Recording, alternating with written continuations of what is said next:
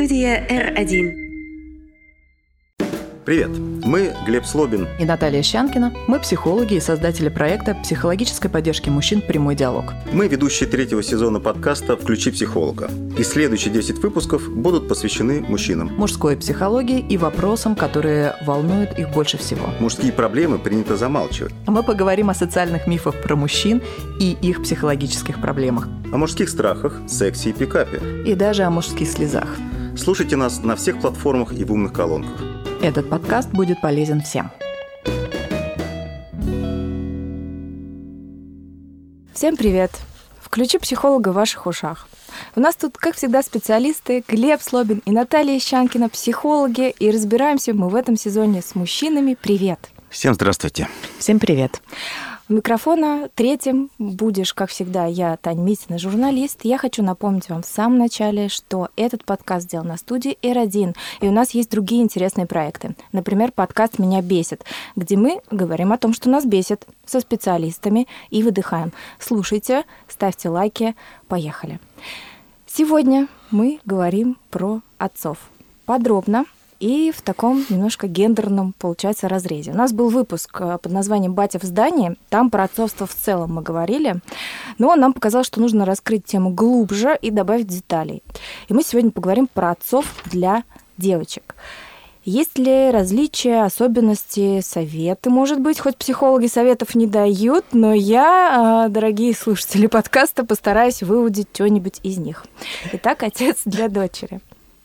А, я уже долго говорю, но я, наверное, прям вот давно хотела сказать. У меня есть личное исследование, личные такие какие-то свои наблюдения, как всегда, ничем не подкрепленные, ни на чем не основаны, просто наблюдение за моим окружением. Это созвучно с цитатой из Карениной про то, что все счастливые семьи похожи друг на друга, а каждая несчастливая семья несчастлива по-своему. И вот, в общем, я экстраполирую это, эту вот такую константу на девушек и женщин, вот что скажу. Девушки, выросшие без отцов или с деструктивными отцами, они демонстрируют разные виды травм. Абсолютно. А, всю палитру. Девушки, которых папа любил, воспитывал, участвовал в жизни, где было все так скажем, условно хорошо, да, в отношениях именно с папой, они между собой очень похожи, и их очень сильно видно это такие девушки, они очень легкие на подъем, они счастливые, летящие, любящие эту жизнь. Я тут э, не скажу успех, потому что успех, как по мне, наоборот, он больше тревожным людям свойственен. Я, понятно, сейчас обобщаю. Но вот эти девочки, которых прямо вот любил папа, вот эти папины дочки, их по характеру очень сильно видно, они другие. Вот так. Такое мое наблюдение. Что скажете, Глеб? А вот э, я скажу, что ваше наблюдение очень точное, и оно подкрепляется как раз э, исследованиями, которые э, есть, которые говорят, если обобщенно, да, говорят о том, что э, если папа действительно присутствует, э, активно присутствует в жизни девочки, особенно в детстве, то да, такие так скажу чуть наукообразно, да, такие параметры, как э, самоуверенность, как самопринятие, как э, симпатия к себе, они действительно формируются в большей степени, если сравнивать с теми девочками, которые были таким вниманием обделены. И да, наверное, вы правы, что такие там девушки и женщины, они видны. Да, это правда. У них совсем другое отношение к себе неважно, какого они веса, какого они вида, какого они социального статуса, они просто сами по себе, ну вот самое такое определение, которое идет у меня, легкие, легкие. Тоже продолжу. И тоже сошлись на исследовании. Мы тут решили с исследований ну, начать. Да, в принципе, считается, одно из исследований было таким тоже лонгитюдным, а, где опрашивали порядка 600 семей. И это исследование показало, что те дети, где родитель, то есть отец, принимал участие активное, они были более успешными, получали более качественное образование, поведение они были более стабильные и более уравновешенными. Другое исследование, где было около 700 семей, ну, почти одинаково, но одно было в одном году, а другое э, в 2018 XVIII, исследовали то, как взаимодействие с отцом влияет на чувство одиночества. Так вот, было выявлено, что те девочки, у кого был отец принимающий, в общем, такой принимал участие, у них вот этого чувства-то, в общем-то, и не было. Как бы они не чувствовали себя одинокими. А вот то, что про что ты говоришь, про легкость, мне кажется, оно э, очень с этим связано, потому что если человек чувствует вот это вот именно чувство одиночества, он может быть не один, но вот это ощущение, да, оно э, довольно такое тягостное. И оно, правда, ощущается. Когда мы говорили про отцовство, да, мы говорили о том, что отец, э, если, если не, не биологически, а так вот глубинно, психологически, так архетипически, да, это все-таки э, образ ну, э, образ такого Бога, Бога Отца, э, не в религиозном смысле слова, да, я еще говорю, что говорю в психологическом. Напоминаю, что мы говорили о том, что Отец как бы связывает ребенка и мир. Если мать формирует этот мир как бы вокруг ребенка и вместе с ребенком, с младенцем, то отец как бы прокладывает дорогу, так образно говоря. И поэтому он такой посланник мира – да, к ребенку. И если ребенок чувствует, там, девочка да, да, в, в данной теме, о, о которой мы сейчас говорим, что да, мир э, повернут к ней лицом, он добр, он хорош, он надежен, то, конечно, да, я думаю, что и вот это чувство легкости, какой-то внутренней силы, готовности к э, такому безопасному постижению этого мира, это действительно накладывает такой очень глубинный э, отпечаток, и тогда человек чувствует себя в более а, э, авторской позиции относительно уже каких-то взрослых обстоятельств своей жизни. А вот э, вы сейчас сказали две фразы надежность и безопасность. Правильно ли я понимаю, что папа для дочери это в первую очередь защитник? Я не знаю, в первую ли, ну, обязательно да. Обязательно да, потому что в общем-то, силы отца э, были такие, я не знаю, исследования или наблюдения, которые связаны как раз э, с физическим статусом. То есть просто в силу того, что отец сильнее, он там сажает ребенка, не знаю, на шею, он его подбрасывает, он его как-то так. Это тоже накладывает свой отпечаток. То есть ребенок чувствует, что он больше может, что его возможности тоже больше. Он чувствует себя смелее. Угу. Наконец-то тот подкаст, когда можно сказать, что все дело в папе. Наконец-то, действительно, ура! Как а одноименная книжка. На самом деле есть такая книжка «Все дело в папе». А вот это вот, я сейчас, меня там кто-то во дворе обидел, я сейчас папу позову. Вот это ну, классика. тоже, конечно, да. Конечно. Да, это про то, что я знаю, что а, меня могут защитить. А, и это очень важно ну, как правило, да, здесь выступает а, отец, и так как-то складывается, да, обычно в семьях, если полная семья. И тогда, да, возникает вот это ощущение безопасности, что я знаю, что в любом случае я справлюсь э, с любыми сложностями, трудностями, что бы ни случилось. Потому что когда-то родитель помог мне с этим справиться. И это, естественно, откладывается. Я совсем недавно, сейчас быстренько, не знаю, в тему, не в тему, да в тему, наверное, увидела а, один видосик, там, значит, ну, он такой был шуточный, там маленькая девочка, значит, разевает э, лицо в плаче. Тут папа ей что-то шепчет вдруг на ушко, и она быстро очень успокаивает. Там очень смешное видео просто за счет мимики. Она очень быстро успокаивается и начинает улыбаться. И там надпись такая, что как будто бы он ей шепчет, я сейчас тебе тортик куплю, и она начинает улыбаться.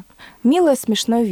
Комментарий под этим видео. Ага, а потом она усвоит это поведение и всего будет добиваться своими капризами. Ей там другой комментатор отвечает, вообще-то нет, вообще-то наоборот. Отец говорит о том, что он в любой ситуации с ним, в любой ситуации ее поддержит, и так у него формируется безопасность. Вот в чем правда? Так формируются капризы или так э, безопасность все-таки формируется? В первую очередь я согласен со вторым замечанием, что формируется, конечно, безопасность. Ощущение, что я не э, одна на один – да, с э, теми или иными сложностями. Без тортика. Без тортика, да. А что э, есть действительно человек, с которым э, можно разделить который, эти переживания, да, для ребенка они могут быть действительно очень трагичными, да, который э, поддержит, на которого можно опереться.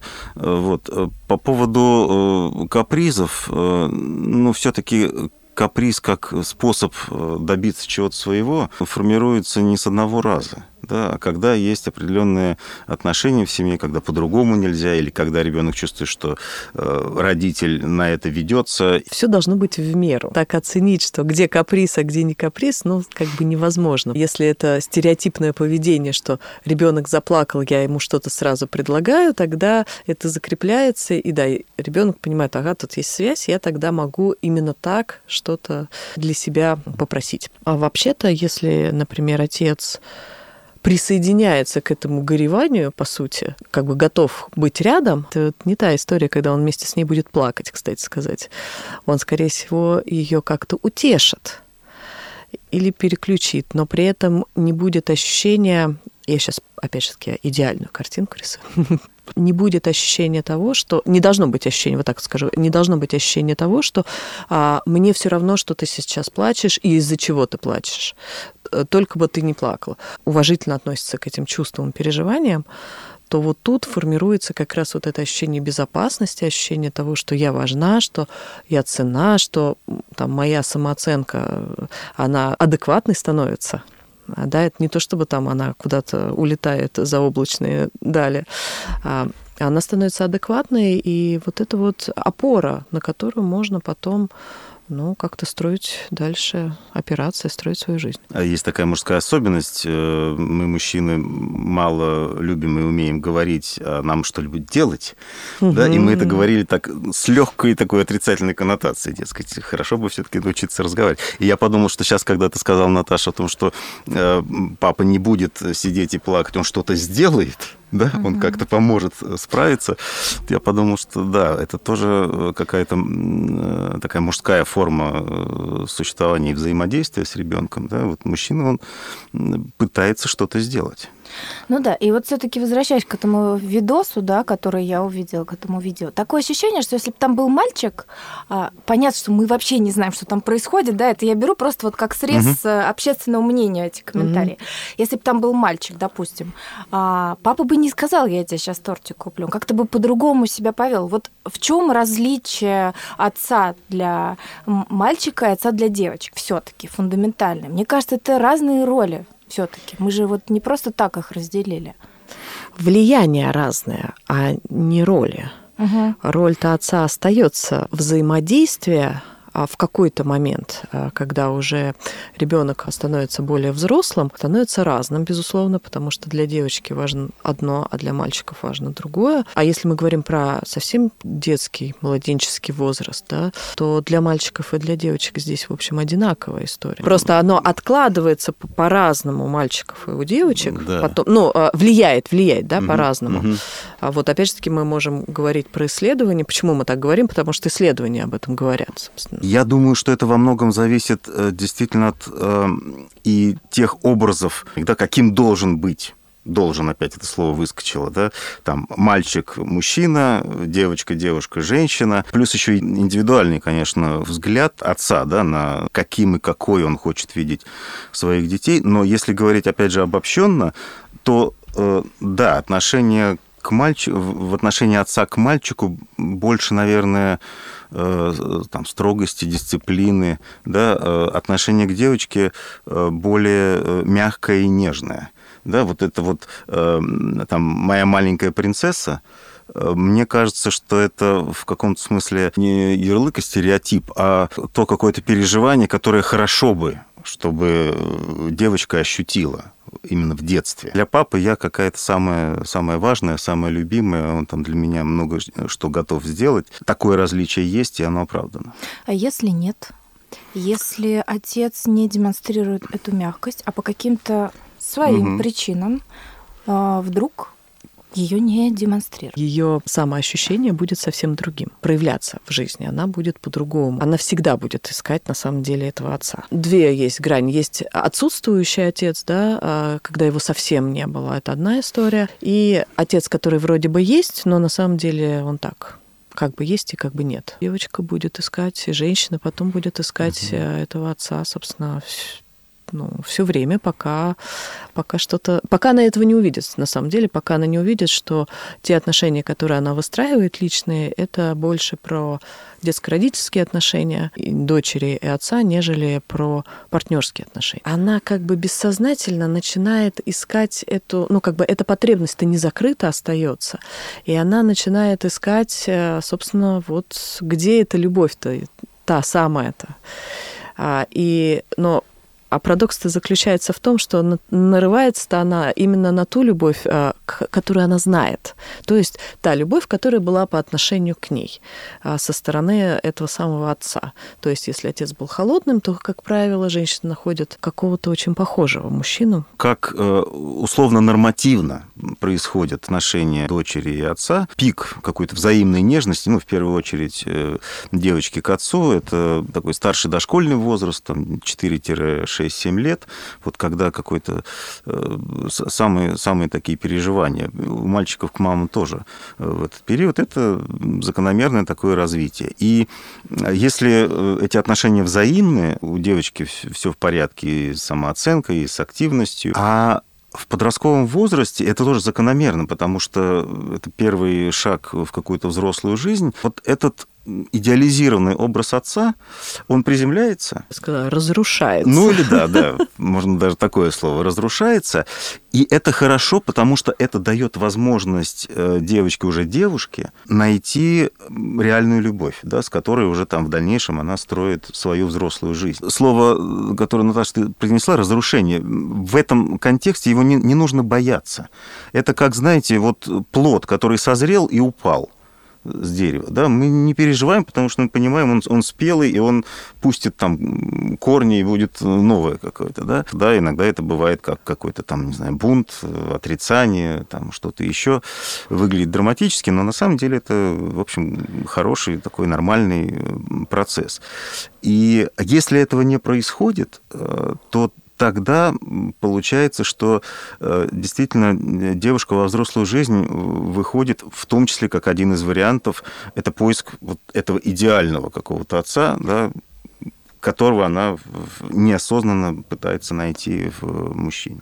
Да, чуть-чуть тоже разверну, ага. наверное, эту историю, потому что а, тогда возникает вот это а, такое расщепление, так называемое, да, когда в реальности а, получается, что та вот самая история «все мужики козлы», извиняюсь, угу. а в фантазии у меня есть какая-то и идеальная история, как это должно быть.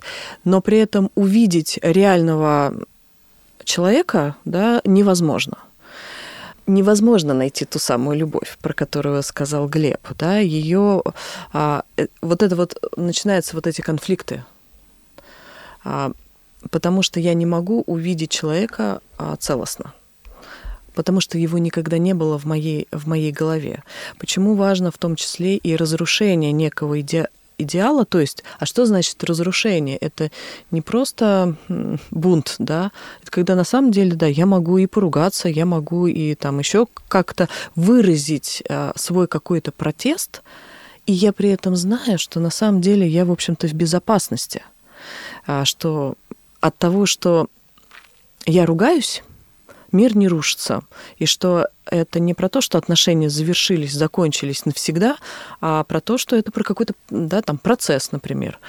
А, что да, сегодня мы там поругались, мы не согласны, но потом кто-то как-то там все-таки это происходит примирение. Отношения становятся настоящими. Да, они настоящими становятся и живыми тогда. А если этого не происходит, то вот дальше мы тоже про это говорили, возникают вот какие-то такие защиты и собственные какие-то такие самоощущения того, что э, ругаться вообще никогда нельзя, нужно быть там хороший, удобный, э, какой-то там определенный, как говорят, условно говоря. А любопытно, что и другая крайность. Вот, я тоже хотела Ага. отметить. Ага. Вот это же тоже частая история. Она- Мой любимый папочка. Да-да-да, она тоже нехороша, когда есть э, слишком тесная эмоциональная связь с отцом. Э, Дело в том, что обычно э, это, это бывает тогда, когда между супругами есть какие-то нелады, и тогда вот начинаются эти внутренние коалиции, кто там с кем, не знаю, мама с сыном, э, папа с дочерью. И тогда тут другая, может быть, э, ловушка, э, что девочка э, остается верной папе навсегда. Ну, Что- происходит сепарация. Не просто сепарация не происходит, она не может построить свою жизнь. Пока либо отец не умрет, либо пока действительно там они не пойдут к специалисту, ее жизнь не поменяется. Для нее отец это такой идеал, и, соответственно, все по сравнению с отцом будут ну, как бы недостойны ее. И только, да, это не просто тесная эмоциональная связь, это симбиотическая связь. Это, то есть слияние. В том месте, где отец на самом деле должен разделять вот эту э, симбиотическую связь мать ребенок, да, как бы функция отца еще в том, чтобы он как бы помог ребенку отделиться от матери, потому что он другой. Вот здесь вот происходит наоборот такое как бы слияние, как будто бы они одинаковые. Получается, для взрослого сознания, там уже молодой женщины, признать, что э, мужчина достаточно хорош, это значит как будто бы, э, ну, извините, опустить папу, да, как будто бы признать, что папа плох, а это, это невозможно. Ну, я бы говорила даже не просто э, оп- опустить, как ты говоришь, да, а предать. Это про да. предательство, Мгм. потому что здесь уже возникают вот эти другие связи. На самом деле те, которые должны возникать между супругами, мгм, а мгм. возникает между отцом и дочерью, Мгм. например, да. Называется это психологический инцест. Такого не должно быть. Но мы же не можем так сказать. Кажется, скорее всего, так, вы не психологи, идите-ка вы далеко. У нас тут просто хорошие отношения с папой. Да. Ну да, тут такая немножко под- подмена, тем более, что в контексте вообще вс- всего нашего времени и нашей страны постсоветское пространство это а, территория безотцовщин, давайте будем честными. Огромное количество неполных семей, огромное количество девчонок, которые... У меня целая компания таких. Мы вот собираемся, у нас ни у кого вот папа либо не было, либо пил, либо там что-нибудь ушел, либо был какой-то такой эмоционально недоступный. Нормальных, я говорю, девчонок, их, во-первых, видно, во-вторых, их мало, ну, моего возраста, Мгм. да, вот моего поколения. Я вот лично не встречала таких вот прям вот э, крепких связей. Крепких просто не встречала, патологических никогда не встречала, да, таких, что прям вот слияние было. Ну, ва- вам, Я конечно, встречала. вам, да. конечно, виднее, вы потому что работаете с человеческими душами, вам это Мгм. а вот в этом контексте еще вопрос ревности. Я вот его себе тоже накидала, потому что я такое встречала. Я все вот из личного опыта. Для папы всегда большая боль, процесс сепарации именно вот дочери. Как только начинаются парни, начинаются сложности. Но даже еще до парней я знаю, я встречала там у своих подруг запреты э, на косметику, запрет выщипывать брови, запрет коре- к- там, коротких юбок. То есть то, как вот ведут себя абьюзеры в отношениях к женщинам, также иногда ведут себя папы по отношению к дочерям. Одни запреты, и тебе там еще рано мальчики, тебе рано то все, тебе вот этим нельзя заниматься, этим нельзя так себя проявлять, так себя вести и так далее. Вот от, от отцов такое встречается. Но тогда это вопрос, а, а что так пугает? Мгм. Да, что так страшно на самом деле становится? А, Я думаю, что там целый букет будет. Что эти запреты, они, с одной стороны, э, исходят из э, предостережений каких-то про заботу, да, просто это выражается Мгм, так несколько деструктивно. А, а с другой стороны, это и про собственные страхи, конечно. И если говорить про ревность, ну вот, например, в психоанализе считается, ш- э, не в психоанализе, в экзистенциальном анализе, а считается, что ревность в связи с отношениями. Мне не хватает отношения твоего ко мне, и поэтому я начинаю как-то себя чувствовать ну, обделенным. Это не просто процесс, а процесс утрат. И тогда это прогревание. Да. И тогда э, нужно, в общем, что-то делать с собой для того, чтобы отгоревать отношения, то есть те, которые были, и как-то выстроить другие какие-то новые Мгм. отношения уже с другим человеком, уже с взрослой там дочерью, например. Мгм. А вот отец для взрослой дочери, это вообще что такое? Я просто не знаю. Я, я не буду больше рассказывать свои личные истории в подкасте. У меня их много, особенно на эту тему. И если, например, а, в определенный период времени отношений не было, ну, например, отца не было, да, Мгм. по какой-то причине. Сейчас не будем. Или он эмоционально холодным был, а вот что-то с ним случилось. Неоткуда взяться этой эмоциональной связи. Ну, и она с пустого места не возникает. Как бы ты там ни хотел. Ну, скорее всего, она все равно ждет этого самого отца, что он к ней развернется и все равно а, как-то либо признает какие-то собственные, хочется сказать, косяки. Если отношения ну, сложились, и отношения очень теплые и там поддерживающие, это всегда будет про опору все равно. Мгм. И про доверие, и про опору. Ты говоришь, признать свои косяки, да, наблюдала тоже несколько историй вот этих камбэков пап, которых не было, а потом они вдруг что-то там осознали, но возвращаются они не с признанием своих косяков далеко, они возвращаются часто, не дай бог, если происходит по-другому, просто говорю те истории, которые видела, а, возвращаются они часто, во-первых, они там договорились, что ну давай теперь будем общаться, допустим. Начинается воспитание, которого никогда не было. Допустим, там, не знаю, лет в 25 или 30, то, что ты должна делать так, делать не так. Возникает закономерный вопрос. Во- Первый, ты кто? Второй, где ты был? А Нет, вот. а почему? У меня, у меня вот вопрос, а почему я так должна? С какого? Да, да, да. Вот. А еще самое вообще мякотка просто, когда начинаются претензии. Да ты вообще не понимаешь, ты еще маленькая, ты даже не знаешь, что там было. Ну, объясни мне, что там было, да, почему ты ушел, что там были за такие проблемы. Тебе вообще этого не понять. Ты вот жизнь проживешь, ты меня поймешь. Да, да ты вообще не Ну, это- звонила мне 10 лет. Ну, как бы, в смысле? Ну, вот эта история про то, что э, дети должны звонить своим родителям, а когда они еще дети, э, это вообще очень интересная история почему-то. Э, Мне очень нравится всегда, когда взрослый мужчина говорит о том, что а мне вот мой сын или там моя дочь мне не звонит. А сколько лет вашей дочери? 6, 10, 12, 15. Э, Думаешь, в смысле? Ну да, ну послушай, ну даже если 30, ты сейчас удивляешь, что она тебе не звонит? Серьезно? Ну, а это уже последствия. Ну да, и Это тогда последствия. возникает вопрос, а с какой целью вернулся, для чего? Да, Да. чтобы что? Чтобы... Как будто бы какую-то свою правоту доказать и вину немножечко при- притушить. Но а, а смысл прит- притушить э, вот этот вот костер, который у него там внутри горит, это все равно все будет тлеть. Мгм, Ну, в общем, не мгм. знаю. Они как будто бы намерения благие, но начинают они не с того. Вот я сейчас про то поколение, у которых не было за- за- запрещенной сети, которые не начитались хотя бы какой-то там поверхностной популярной психологии и не знают, как вообще, э, я извиняюсь, в хату заходить к дочери, которую ты бросила столько-то лет назад. И, она может тоже решать, чего она хочет от этих отношений. И вообще, хочет ли она их.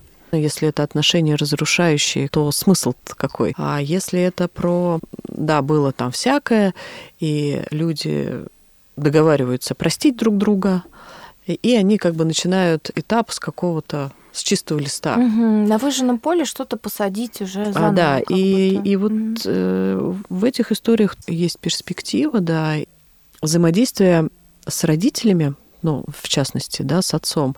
Это же еще и про то, как я, например, могу входить в этот социальный мир, да, потому Мгм, что мы помним, что отец это как некий проводник такой. У девушек, у которых этого не было, они более тревожные, и им это делать гораздо сложнее. Но тут у них развивается другая такая гиперкомпенсация возникает, а, выражение там «мужик в юбке», да, вот, вот Мгм, что-то из мгм. этой серии.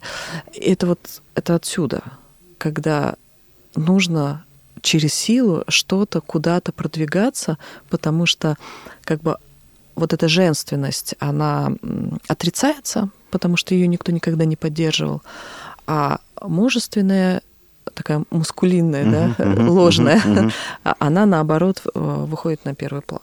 Хорошо это или плохо, я думаю, что не стоит оценивать вот в таких категориях. Это есть, что есть. И мне кажется, важно просто это про себя знать, ну да, и какие-то свои сильные стороны здесь, э, ну, опираться на них, знать их. Например, я знаю о семье, где с отцом были хорошие отношения, но он как бы отсутствующим был. Ну, потому что, например, все время работал, все время пытался обеспечить хорошую жизнь. Это тоже как-то повлияло на девочку. Каким образом? Ну, не знаю, например, она там стала удобной. Нужно сделать так, чтобы только не доставить э, каких-то неприятностей, а, неудобства своим родителям, там, в частности, папе. А можно я тут э, выступлю в своей роли такого культуртрегера? И мне ты сейчас говоришь, а мне вспомнилось, э, в общем, всем нам известный сюжет «Золушка». Угу. Да? Отец О, да. любящий, но слабый. Он, он на фоне. Там, правда, нет матери, да, мачеха. Литературная художественная реальность, она предлагает э, такой, в общем, сказочный выход, да, выйти замуж за принца. Глеб, правда. Да, как Это про ту самую фантазию. Да, да. Которая рождается в голове. Да, так мы сейчас цинично разобрали. Великолепный пример. Я думала об этом сюжете, но немножко в другом разрезе. Я думала о том, что вот когда ты смотришь, у тебя возникают негативные эмоции к мачехе. Мы все на нее злимся. Мы все говорим, вот же крыса, как ты так посмела так себя вести, бедную девочку. А кто позволил-то? Тут вообще-то на секундочку родной отец есть, который вот которому рот заткнули. Слушайте, угу. давайте вспомним тогда про Морозко. Вот что-то мне сейчас вот прям вспомнилось. Да, да, кстати. Так он же сам отвез. Да. Да, в лес ее отвез. Да. Но угу. при этом она находит такого, ну, тоже некий образ, да, получается, да, отца. справедливого, справедливого и, да. и обладающего силой и властью. Угу. Да? Ты который... как интересно как мы он, да. Мы сами не ожидали. Да. Такое ощущение, что переоценить роль отца в жизни девочки, дочери вообще сложно. Потому что получается, что, вот вы говорите, пойдет в созависимые, в зависимые там какие-то отношения. И получается, что это такая, как, как сказать, проклятие на весь род да, грубо говоря, оно вот идет и идет. Нужно где-то в бюджете закладывать э, деньги на терапию, честно говоря, чтобы прерывать вот этот вот круг э, передающихся из поколения в поколение травм и тяжелого какого-то опыта. Мы надеемся, что сейчас у нас растет новое поколение отцов.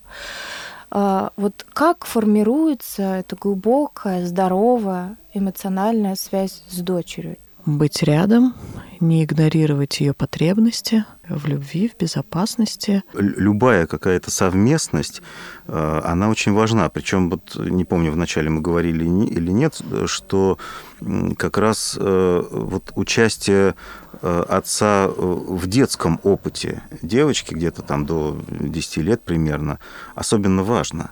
Потом она больше уже переходит в такую Э, в женский мир, да, уже общается с подружками, о чем-то они, не знаю, щебечет, делится и так далее. Вот этот фундамент, который заложен, вот это ощущение, что как бы у меня есть право на э, такую счастливую жизнь, которая дается через отца, это остается на всю жизнь. Такие самодельные, скажем так, советы на коленке. Какие существуют способы, кроме терапии, как-то подлечиться и себе помочь, если ты безотцовщина, потопственная? Вот, то есть что нужно понять про себя в первую очередь? Как вот эту самоценность вообще возвращать? Как, как встать-то вообще на ноги? Вот спросила. Хочется да, сказать. Я понимаю, я понимаю. Корень. Я понимаю, да. Корень. Вот, Таня, вы знаете, э, не знаю, я, я бы, наверное, так ответил. Это точно не то, что вы хотите услышать, но, наверное, никак, потому что э, сам себя, это вот Мюнхгаузен за, за эту косичку из болота, да, это, опять же, сказочный какой-то вариант. Здесь нужен другой человек я бы говорила про то, что если это не мешает жизни здесь и сейчас, и если вы не чувствуете, что это мешает, далее, ну как бы зачем? Чтобы что? Если я хочу сама развитием каким-то заняться, ну тут только другой человек, да. Можно прочитать очень много книг. Поверьте, что если бы это все так работало, то, наверное, бы сами психологи бы точно не нуждались бы в психотерапии. А тут к сожалению, вообще наоборот история, что если ты психолог не ходит к психотерапевту, то, в общем, но он не может работать, по сути. Здесь мне бы хотелось все-таки, знаете, какую-то, не знаю, нотку оптимизма, что ли, да, внести, да, э, что человек э, все-таки может справляться. Какие-то поразительные примеры, когда человек, ну, действительно, как феникс, восстанавливается прям чуть ли не из пепла и праха. Вот, поэтому влияние есть, да, э, книги могут помочь увидеть это влияние. А как человек будет с этим уже справляться, да, ну, это... Это, это решение... не определяет человека, да. вот что я хочу угу. сказать. Угу. Это не... Угу. А, вот эта история его, это не весь он. Потому что на самом деле сам человек гораздо больше. А, всей этой истории. И он может гораздо больше. Поэтому, да, я хочу тут, ну, как-то усилить, наверное, то, что сказал Глеб, потому что а, с нами может в жизни случиться все, что угодно. Но это нас не определяет. Вот на этой давайте, наверное, оптимистичной ноте закончим сложную тему. А, послушайте, пожалуйста, по традиции в конце то, что начитали нам наши слушатели. И, в общем, всем гармоничных отношений с собой и побольше денег на психотерапию. Э, Все, всем пока. До свидания. Всем пока. Как говорится в одной мудрости, отец для дочери должен быть твердым деревом, потому что не будет этого дерева, дочь может куда-то унести не туда, куда нужно. Вот, поэтому я считаю, что отец для дочери имеет очень ключевое значение. От того, как будет себя вести отца, дочь потом в дальнейшем выберет себе мужика по жизни, который будет строить с ней отношения, строить семью. Поэтому задача каждого отца дать максимально благоприятные условия для своей дочери, дарить ее, одаривать всякими разными подарками, но не перебарщивать с этим. То есть нужно иметь определенную роду грань. Для того, чтобы, скажем так, дочь не превратилась в человека, который будет воспринимать абсолютно все подарки как данность, как будто ей абсолютно все обязаны. Не делать все абсолютно за ребенка. Дать ребенку выбор и возможность сделать что-то самостоятельно. Потому что учась и работая на определенных ошибках, ребенок способен в дальнейшем будет преодолеть какие-то сложности, преодолеть какие-то препятствия на пути, потому что иначе он не будет знать, как с этим как с этим чем заниматься? Как это же можно будет преодолеть в дальнейшем? По моему мнению, идеальный отец должен быть внимательным, современных взглядов, понимающим, искренне любящим своего ребенка, чтобы дать свои лучшие качества от себя. Отец в психологии очень много значит для ребенка, особенно с детства. И ребенок не должен бояться своего отца, а наоборот стремиться быть похожим на него, Отец должен быть счастлив сам по себе и самореализован, чтобы стать хорошим примером в обществе и в соответствии потом для своего ребенка, потому что мы все живем в социуме. Важно, чтобы отец хотел стать отцом, прежде чем заводить детей, чтобы правильно повлиять на формирование личности ребенка. Быть идеальным отцом трудно, но возможно, если человек будет морально готов к тому, что ребенок это очень ответственная часть жизни, и в него нужно отдавать всего себя и ни в коем случае не отворачиваться от своего ребенка. Могу поделиться своим опытом, поскольку у меня три дочери и один сын. Дочери это такой кусочек счастья, особенно когда они маленькие. Папа, папоська, целуют, обнимают, прижимаются. Папа, полежи со мной, пообнимай. Потом они становятся колючими подростками. Кто-то берется за ум, хорошо учится, кого-то надо подпихивать. Но мы вот никогда э, не пихали детей. Занимайся, занимайся, делай уроки, что тебе задали. Сейчас я буду проверять все сами. Самое главное, что у наших дочерей есть и папа, и мама.